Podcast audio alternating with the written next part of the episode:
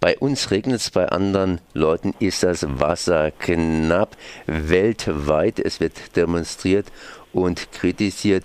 Nestle zum Beispiel will Abfüllstationen haben in Phoenix, Arizona, Oregon, USA. Da bewährt sich die Bevölkerung wieder mal gegen eine Nestle Wasserabfüllstation. Aber wir hatten es vorhin schon, Brasilien. Brasilien, äh, das verfolgt weiter. Und ich bin jetzt verbunden mit Franklin äh, Frederik. Und du kennst dich in Brasilien aus und da äh, wollen die Leute auch ans Wasser. Ja, ja, äh, danke. Ich bin Brasilianer eigentlich. Ich wohne hier seit 2009. Und wie man hier schon gehört hat, es läuft jetzt eine große Wasserkrise, besonders in São Paulo. Und diese Wasserkrise ist sehr gut für die Flaschenwasserindustrie. Sie verdienen viel, viel Geld das, da, dazu. Und äh, es ist wichtig zu sagen, dass wir die alle äh, äh Wasserverschmutzung, Wasserknappheit. Es bedeutet Profit für die Flaschenwasserindustrie. Brasilien sollte eigentlich, das ist so immer meine Vorstellung, ein wasserreiches Land sein. Weshalb muss in Brasilien Wasser in Flaschen abgefüllt werden? Ich meine, äh, du bist ja in der Schweiz, ich bin hier in Deutschland. Äh, bekannterweise kommt Wasser aus dem Wasserhahn. Ja, äh, das, das, das Problem in Brasilien ist, es sind verschiedene Gründe. Erstens, wenn man hat zu viele Bäume in die Amazonwald weggenommen, äh, die, die Luft bringt nicht mehr so viel Wasser in, in die Südländer Stadt wie São Paulo. Das ist der erste Grund für diese Wasserkrise. Und zweitens, wenn man São Paulo hat Wasser, aber die Wasser ist so verschmutzt wegen Pollution, ja.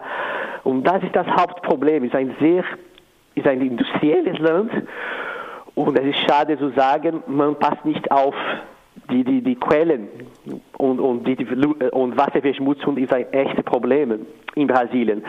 Aber es bedeutet nicht, dass in anderen Städten man kann nicht die, die Wasser trinken. Das ist klar. Das ist äh, auch verbreitet in, in Brasilien wie in Deutschland oder hier.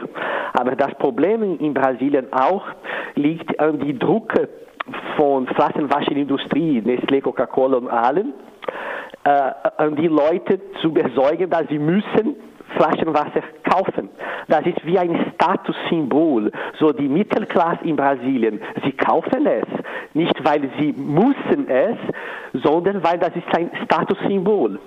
Das heißt so ähnlich wie hier in Deutschland, man trinkt Mineralwasser, obwohl tatsächlich großteils das Wasser aus dem Wasserhahn gut wäre. Genau, ja.